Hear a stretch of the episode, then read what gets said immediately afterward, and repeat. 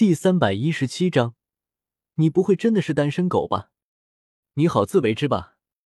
一年之后，我在史莱克学院等你。说完，江思明便施展空间挪移，消失在了房间之内。见通明突然跪在了江思明消失的地方之前，重重的磕了三个响头。欠的债太多，已经麻木了吗？江思明忍不住摇了摇头。自己难道真的是渣男属性吗？极北之地魔窟之中，一个人待了许久的沈明再次迎来了江思明。怎么有功夫到我这来坐坐呀？沈明给江思明倒了一杯咖啡，饶有趣味的问道：“要是突然感觉自己不知道该何去何从了。”江思明抿了一口略显苦涩的咖啡，淡淡的说道：“你似乎还没有打到九环。”但是你的实力已经足够成神了，还没成神是因为系统的原因吗？沈明一眼就看穿了江思明的实力，可能吧。这破系统，我是越来越搞不懂了，似乎一直在拖延时间。发布的那些剧情任务，对现在我的我来说，看的没有任何难度。江思明皱了皱眉头说道：“慢一点也好。”沈明点了点头。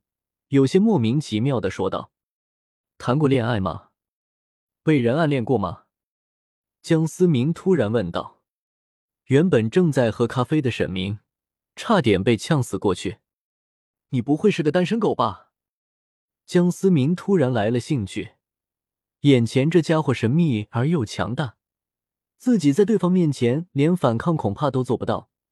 不过现在看来，似乎在情感方面自己扳回了一城。为什么会这么问？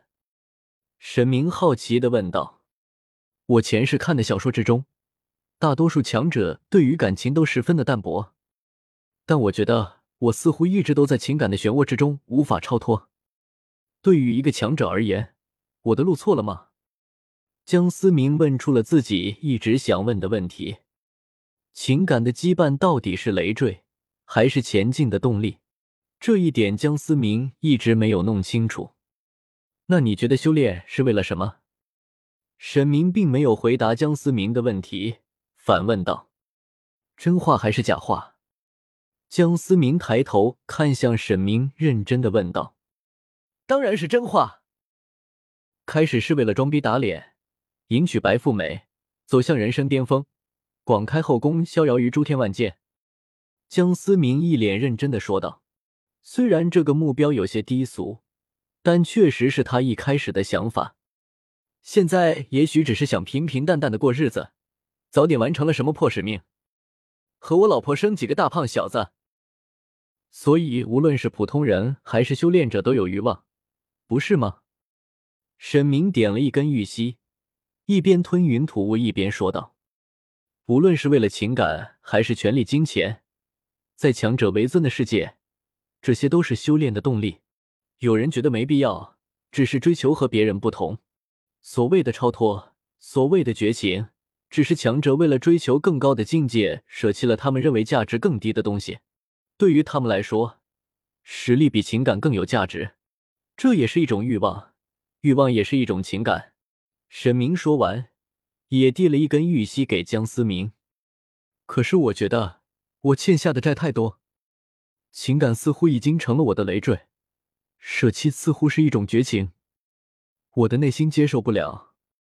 江思明深深的吸了一口手中的玉溪，不是所有的债都要还的，感情有的时候是缺陷，有的时候却是人最大的优点，笑傲于诸天万界，成为万族之首的优势。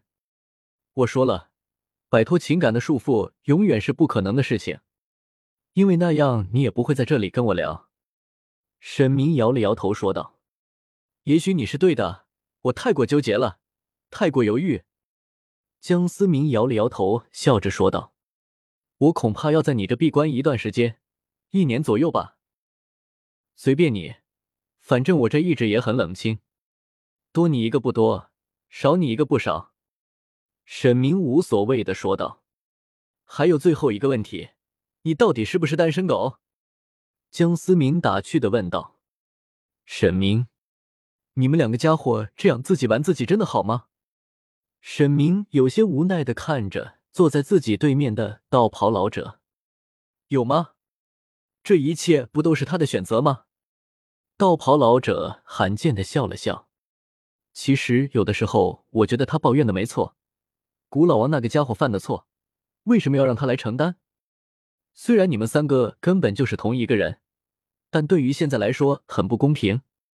沈明看着道袍老者，一脸认真的说道。公平？那对于我来说呢？他所经历的一切我都经历过，他没经历过的我也同样经历过。那些鲜活的生命失去在我眼前的痛苦，那些我爱的人一个个都离去，这些对于他来说能承受吗？我的心早就死过一万回了。道袍老者情绪突然有些激动的说道：“好吧，好吧，我反正是说不过你。”你们三个自己玩自己玩的挺开心，我操什么心呢？沈明无奈的摊了摊手。时间一点点的流逝着，月轩之中，今天又有司明在演出吗？太棒了！呸！我老公的名字也是，你能随便念的？竟然还有人比我还不要脸！月轩的三层楼上，一位气质优雅。笑容仿佛能够融化一切的青年抚琴而坐，周扬的古琴之音萦绕在每一个人的心头，让人如沐春风一般。这人正是剑通明，在月轩之中整整待了一年，此刻浑身的气质大变，再也不像一开始那般充满杀气，反而是充满了高雅的气息。思明，老子又来了，别在那弹琴了。赶快出来跟我打一架！一道豪迈奔放的声音彻底打断了那悠扬缠绵的琴声，所有人都忍不住皱了皱眉头。这里都是王公贵族的子弟，蓝月轩就是为了陶冶情操的，如此粗鄙放肆的行为，简直是对他们的一种侮辱。